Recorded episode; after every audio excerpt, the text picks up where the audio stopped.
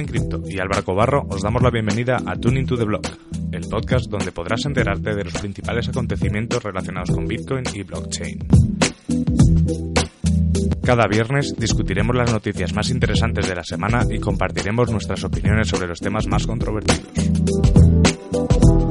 Además, todas las semanas tendremos invitados especiales con los que podremos charlar, debatir y sobre todo aprender de los temas que levanten más interés al ecosistema cripto. Bienvenidos a un nuevo episodio de Tuning to the Block. Hoy es jueves 12, ah no, ¿sí? ¿Es hoy? Sí, hoy es jueves, lo vamos a emitir mañana viernes 13, viernes 13, pero sí, es jueves. ¿Qué tal? Juan, ¿cómo estás? Bien, bien, afortunadamente, todo muy bien. ¿tú? Semana bien, bien, aquí preparando, preparando las fiestas. Tenemos aquí. feliz Navidad para todos, feliz, feliz Navidad, sí. Estamos hoy, además estamos hoy en mi casa, a lo mejor se cuela una invitada, una invitada que es la perra, pero esperemos que no, está ahora controlada. Y nada, y estamos aquí en otro capítulo de, de bueno, de, de Bitcoin TV, Tuning to the Blog, en el cual eh, pues analizamos pues, las noticias que nos parecen más interesantes. De acuerdo. Así que bueno, esta semana hubo noticias bastante interesantes, unas que ya casi que les habíamos advertido, pero bueno, vamos derecho a las noticias. Vale, pues empezamos con el análisis. Bueno, la primera noticia. Esta vez la hemos cogido de Bitcoiner Today, que además siempre nos ha mostrado el apoyo al canal. tenéis ahí todos los vídeos también de Bitcoin TV para que no lo tengáis. Y os leo el titular. Creo que es una noticia que fue de ayer, miércoles, que era Twitter quiere ser un cliente descentralizado de las redes sociales. Es un buen paso. Es un buen paso, es un paso muy grande. Aquí yo me leí todo el hilo de, Jack. Jack Dorsey es el CEO de eh, Twitter y de Square y bueno, él, menciona que quiere descentralizar Twitter, que esto es un proceso largo, que él no cree ya en las plataformas, que él cree más en los protocolos. Eh, hasta el momento, la mayoría de personas que querían emprender querían montar una plataforma para y distintas cosas. Entonces, la plataforma para vender no sé qué, la plataforma para conectar, la plataforma para... Y él, dice, eso está cambiando. Y con, con Bitcoin, digamos que es un ejemplo de cómo está cambiando, cómo se puede crear un protocolo donde el valor no está absorbido por una sola compañía, sino que está un poco más descentralizado. Sí, de hecho yo incluso, o sea, sí es cierto que el, habla eso de que Twitter empezó como algo muy libre, de hecho era, de hecho es de las pocas redes sociales que no tienen ningún tipo de censura, o sea, en, Twitter puedes encontrar muchas barbaridades y subidas, y, pero sí es cierto que no dejas una red centralizada, eh, totalmente. Y sí que es cierto que lo que mencionas de los protocolos, o sea, ellos también eh, hablaban de crear un estándar para otras redes sociales, o sea, no solo para Twitter, para que fuese un ejemplo. De hecho, han creado el Blue, Blue Team, se llama, creo, el Blue, Sky, Blue Sky, algo así, que es como un equipo especializado para esto. Y por ejemplo, el, CEO de Cardano se ha ofrecido también para, para trabajar ahí en, el proyecto. La verdad es que es, yo creo que es un paso natural. Siempre hemos hablado de privacidad y de que las redes sociales ya no son tan sociales, sino que son una, un mercadeo de datos absolutos.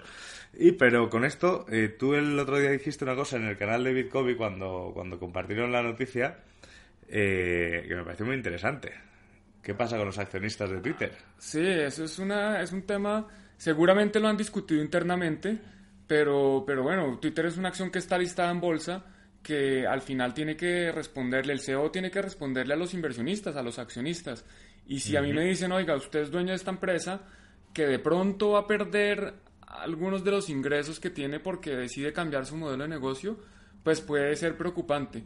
A ver, también qué pasa, que si se duermen en sus laureles y se quedan sin hacer nada, sin innovar, pues seguramente el negocio igual lo van a perder. Cierto. y, también esto va a tomar tiempo. En, el tweet, en, su lista de tweets, Jack nos comenta que son aproximadamente, creo que son cinco desarrolladores que van a dedicar a este equipo y que esto va a tomar años, que esto no es una cosa de que el próximo año van a lanzar el Twitter descentralizado, no, esto es un, un proceso que toma tiempo y pues supongo que en, en este tiempo verán cómo adaptarse y cómo evoluciona el modelo de negocio de Twitter. De hecho, en, la entrevista que le pudimos hacer a Diego de RSK, él también hablaba que querían, estaban planteando usar Taringa, que lo había comprado yo, Labs, eh, para también eh, generar una red social totalmente descentralizada en el que no hubiese tráfico de datos de los usuarios. Y quizás, no sé, a lo mejor también RSK se mete con Twitter para, para empezar a trabajar en ello, porque la verdad es que yo creo que es sería volver un poco a los inicios esos en los que creíamos que Internet nos iba a hacer más libres, ¿no? Y en lugar de más libres nos ha controlado aún más. Pero bueno, no sé, yo creo que estaría bien también saber vuestras opiniones al respecto, pero sí que es una noticia que yo creo que ayer revolucionó bastante el, el criptomundo y el ecosistema. De acuerdo, estuvo muy discutida en el Telegram de Bitcoin. Si no están suscritos, métanse ahí en Telegram de Bitcoin. Os lo dejaremos abajo en, la descripción de todo esto. Cada, vez lo hago mejor, ¿eh? abajo, Me sale, fatal, me sale fatal lo de mañana el vídeo porque luego siempre nos enrollamos más en la despedida y no, y no, ah, aparece justo. Tocas la despedida más corta. sí. Vamos a pasar a la siguiente noticia, que es que Grecia, eh, Set to Face, eh, va a poner unas multas bastante importantes a los griegos que no gasten más del 30, eh, como mínimo, ¿no? El 30% de sus ingresos de forma electrónica. ¡Wow! Sí, esto, esto sí es directamente un atentado contra la libertad. El hecho de que me obliguen a mí a gastarme el dinero de la forma que el gobierno considere, pues me parece totalmente absurdo. Eh, ¿Qué pasa? Que la economía griega es muy informal. ¿eh? Los griegos, incluso yo voy mucho a Grecia por, por mi esposa, y ellos le dicen a uno, mire, yo le cobro en efectivo y no le hago factura y no pagamos impuestos ninguno de los dos.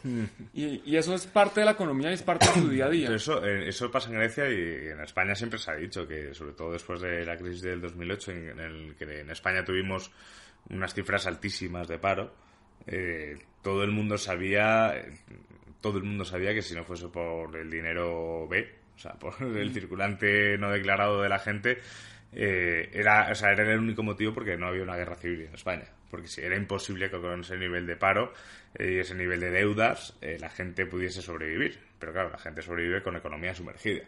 Y en Grecia, pues me imagino que pasará de una manera un poco más exagerada. Y la medida, bueno, no deja de ser una forma de controlar esto y otra forma y otro signo más de que obviamente los gobiernos están en guerra con el efectivo porque es el único el la única no el, el, único camino que tiene privacidad del usuario que aún no han podido controlar y de hecho si os quitan el efectivo ya se acabó pero no es solo no es solo Grecia y España en, Nueva York la mayoría de restaurantes solo aceptan pagos en efectivo y, y por qué creen que es pues obviamente es para claro eh, o no sé si la mayoría, pero, pero gran parte de los restaurantes, de los bares, solo aceptan efectivo. Y obviamente esto es para no necesariamente pagar impuestos, ahorrarse. Y si, claro, y te, imaginas que ahí hubiese, existiese una forma en Internet de intercambiar dinero entre pares sin intermediarios. No, sería buenísimo, que deberían inventarse algo así. Sí, a ver si a alguien se le, se le ocurre, ¿no? Algo, algo así, una, una criptomoneda o una moneda descentralizada. Sería muy bueno. Leí una vez un white paper de un proyecto que decía que era la primera criptomoneda eh, para intercambiar valor entre pares. ¿Y un eh, tal Satoshi? No, no, no, o sea, ahora ya no ah. estaba de broma. Leí un white paper que de verdad decía eso. Y yo decía, pero si Bitcoin ya es eso. Pero bueno, eh, sí, podríamos hacer un capítulo aparte de, de white papers, desde luego. Vamos a pasar a la siguiente noticia, que es que Peter Schiff dice que Bitcoin se ha quedado sin compradores y que claro, que el Ponzi ya está llegando a su fin. Sí, para los que no conocen, Peter Schiff es una persona, él es maximalista del oro, él es una persona que tiene muchas inversiones en oro, eh, comparte algunos ideales con, con, los maximalistas de Bitcoin porque es como, es, es parte de esa economía austriaca, de, de quitarle el poder al, al gobierno de que controle nuestro dinero, entonces él principalmente tiene sus inversiones en oro y ya está diciendo que se acabaron los compradores en Bitcoin. A ver, yo, yo personalmente pienso que no está totalmente equivocado. Yo sí veo que hay, no, hay mucha gente ingresando a la industria, eh, por lo menos el inversionista retail, el inversionista minoritario, y pues que por eso es que no hemos visto, digamos, un, aumento de precio como se vio antes. Creo que la gente está esperando es que, vuelva a crecer el precio. A la gente le gusta comprar caro, eso sí, por, por psicología. la gente compra es cuando ya está mucho más arriba el precio pero, pero digamos que eh, como en el otro punto, como el, lado opuesto de esto es que los inversionistas institucionales eh, pueden empezar a entrar. Sí, a ver, estoy de acuerdo con lo que dices, que, bueno, va a estar la noticia que comentaba la semana pasada, ¿no? Que más del 60% de los bitcoins desde 2018 no se habían movido. Eh, obviamente hay una falta de liquidez, de liquidez en el mercado y de actividad y de gente nueva, que eso es lo, es lo normal después del bull run que hubo en 2017 y, la, la, sesión de osos. A mí no me gusta la bear season, ¿no? sí, es una bajista, el mercado, la sesión bajista que, hemos tenido y parece que ya estamos en otro lado, pero bueno, no me gusta hablar de este tipo de cosas, pero es normal que la gente sea más reticente y obviamente pasará, pues como yo creo que pasará como pasa en 2017, en el momento que Bitcoin esté rozando máximos, la gente dirá, ¡ay, que me lo pierdo! Vendrá el FOMO y volverá a romper máximos y después volverá a caer, como es lógico, y la gente volverá a decir que esto es una estafa. Exacto. Cada vez con un mínimo más alto y cada vez con más gente que entiende la tecnología, que entiende el poder que tiene Bitcoin y, pues que cree Por lo tanto, en esto. yo le diría a Peter Schiff que sí, que tiene razón, que faltan compradores, poco a poco irán entrando, pero cuando habla el Ponzi de Bitcoin, bueno, pues... Sí, el, tema del Ponzi sí, y, el oro, y el oro en el fondo, que yo pienso que sí que es un valor refugio muy válido, el oro, porque siempre lo ha sido, pero es que eh, nadie sabe las, las reservas reales de oro que tienen los países. Y, también el oro es muy difícil de verificar. Uno puede tener una barra de oro y, puede ser solo el, alrededor que esté de oro, ¿cómo se llama? Que esté rodeado de oro y adentro Claro, pues es pintado. Pues es una barrita de chocolate de estas de pintura de oro, ¿sabes? Eso, eso puede ser.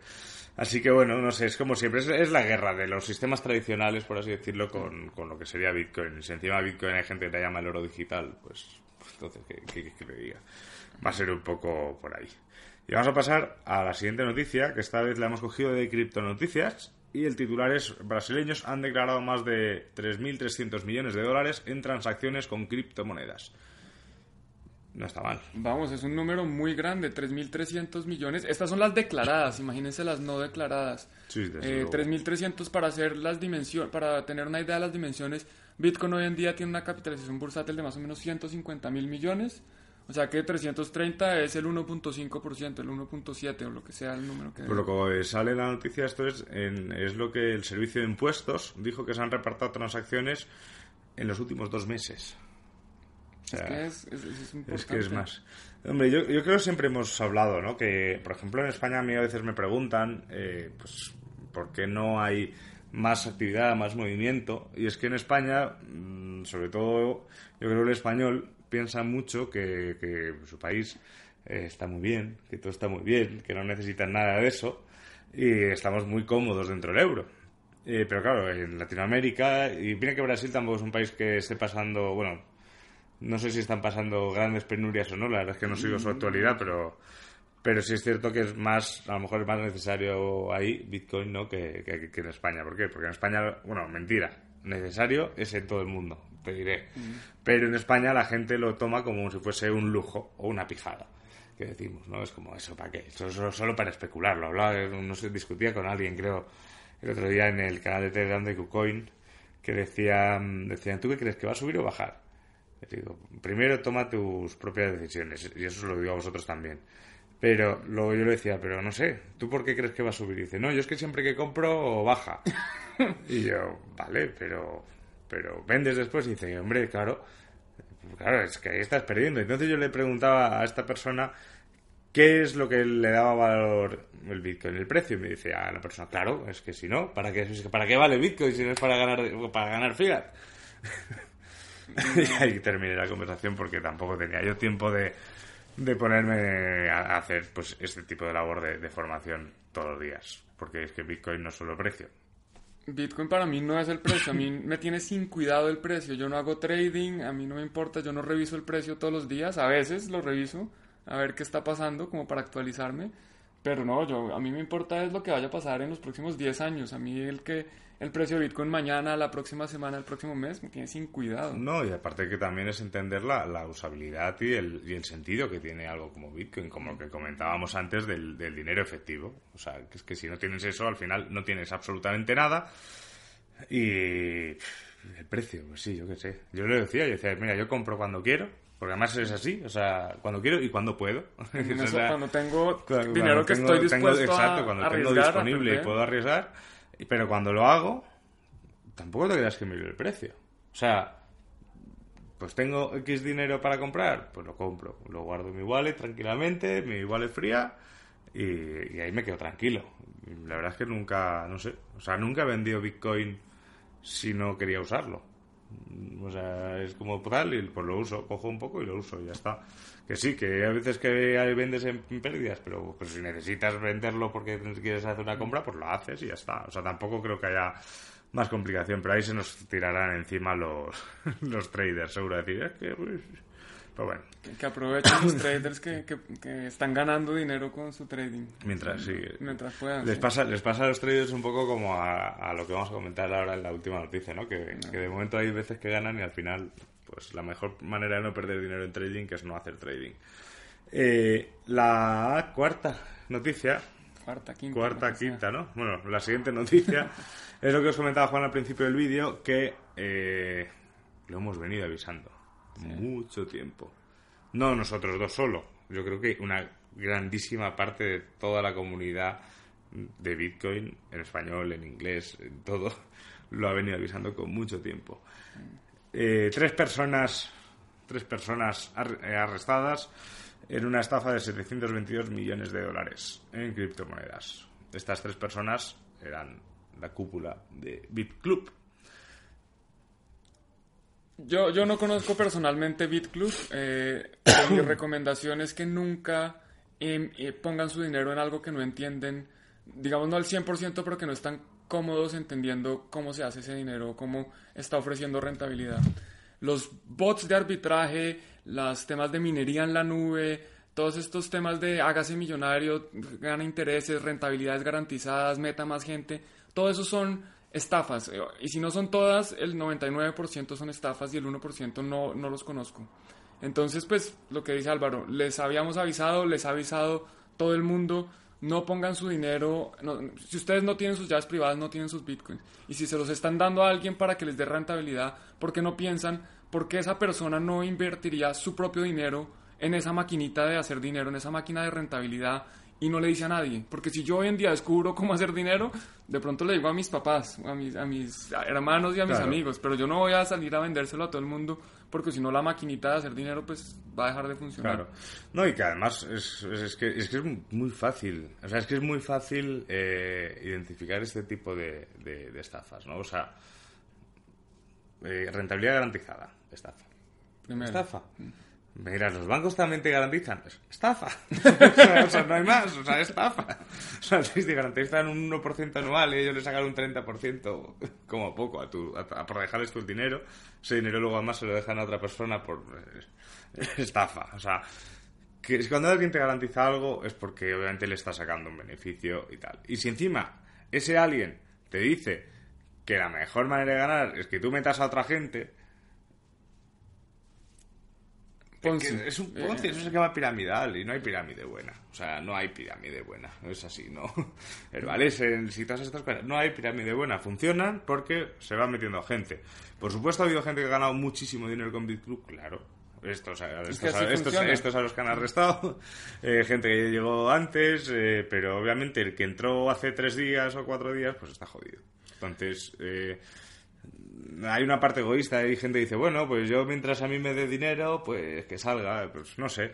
Eh, hablábamos también en el canal de Bicobi que ahora falta pues ya que salga Arvistar, que salga Kratabars, creo que también. Son otras. Yo es que tampoco les presto mucha atención. Con Arvistar sí que hay mucha gente que me dice, pero es que basta ver quién es el CEO.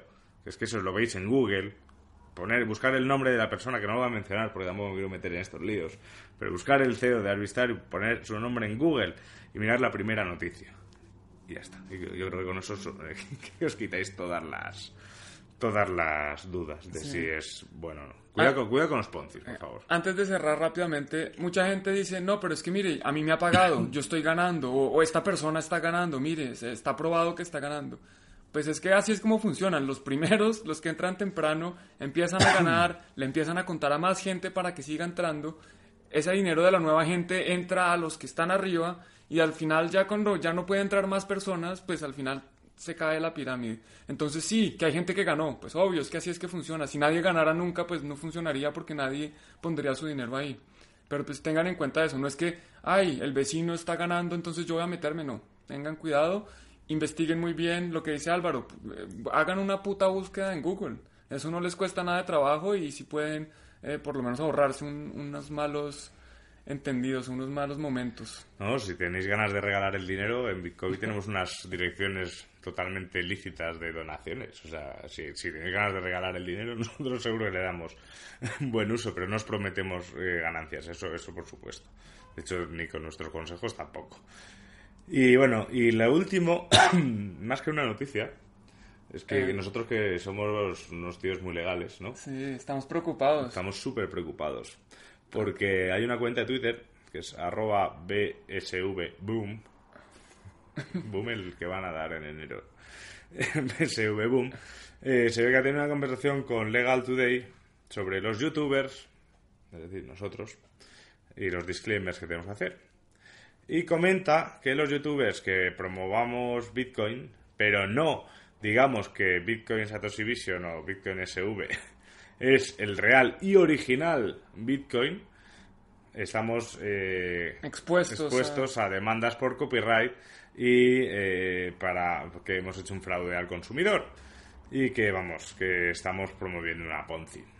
Así que, pues si quieres, puedes leer tu disclaimer. No, yo no lo voy a leer, yo no me atrevo a decir eso porque, porque prefiero que me echen a la cárcel a, decirles mentiras a ustedes. Obviamente, como siempre, aquí no es de verdad o mentiras, son nuestras opiniones personales, pero, pero yo personalmente no puedo decir esa babosada. Eh, yo te voy a decir una cosa. Eh, es que no, no hay por dónde cogerlos. O sea, te dicen que es el real y original Bitcoin ¿Y cuántas veces has leído a gente hablar de Bitcoin SV? Y decir, es que claro, es que con solo seis meses de vida eh, ha hecho muchas cosas. Dices, si fuese el Bitcoin real original tendría 10 años de vida. Eh, que, es que ellos mismos, no sé, es igual. Mira, en enero, en enero este es cuando Fake Satoshi no va a poder mover todos esos miles de bitcoins y va a poder no millones, ¿no? Es un millón y pico de los que sea que, Tenga. Y hundirá Bitcoin y, se demostrará quién es, quién es Satoshi. Eh, vale, ojalá sea así. Oye, ojalá esté equivocado. Fíjate. A mí, yo sí no, creo estar equivocado y no, me gustaría, pero no, es indiferente, independientemente de lo que pase con este payaso. Eh, no voy a cambiar mi opinión sobre los proyectos. Además que no solo dicen, bueno, sí, este proyecto lleva apenas seis meses o un año y pues obviamente eso ya hace que no sea el original, sino que adicionalmente no es compatible con la versión original de Bitcoin. El único Bitcoin compatible con el primer bloque, con los iniciales bloques, es, Bitcoin BTC, no Bitcoin SB o V. Entonces... bueno, no sé. Eh, la verdad es que sí es cierto que estos días en la comunidad de Bitcoin hemos tenido debates interesantes sobre Con Bitcoin y Bitcoin Cash. Y porque tampoco estamos hablando solo de la parte técnica. Eh, y la verdad es que lo, único que estamos de acuerdo en las comunidades eh, cuando decimos Bitcoin o Bitcoin Cash es que lo de, SV es, de, chiste, pero bueno. No vamos a dedicarle más tiempo, yo creo que es tal. Pues eso han sido las noticias de hoy. Eh, como veis, lo hemos, no, no ha sido un directo, ser de viaje. Otra vez vuelvo a Barcelona. Es, es así, pero bueno, eh, así nos da tiempo a dejaros lo bonito y a dejaros lo claro. Eh, yo por mi parte, pues como siempre, hoy vamos, además, hoy vamos a celebrar la cena de Navidad de COVID, en el cual hablaremos muchas cosas para lo que viene de 2020, que ya os iremos comentando. Y nada, Juan.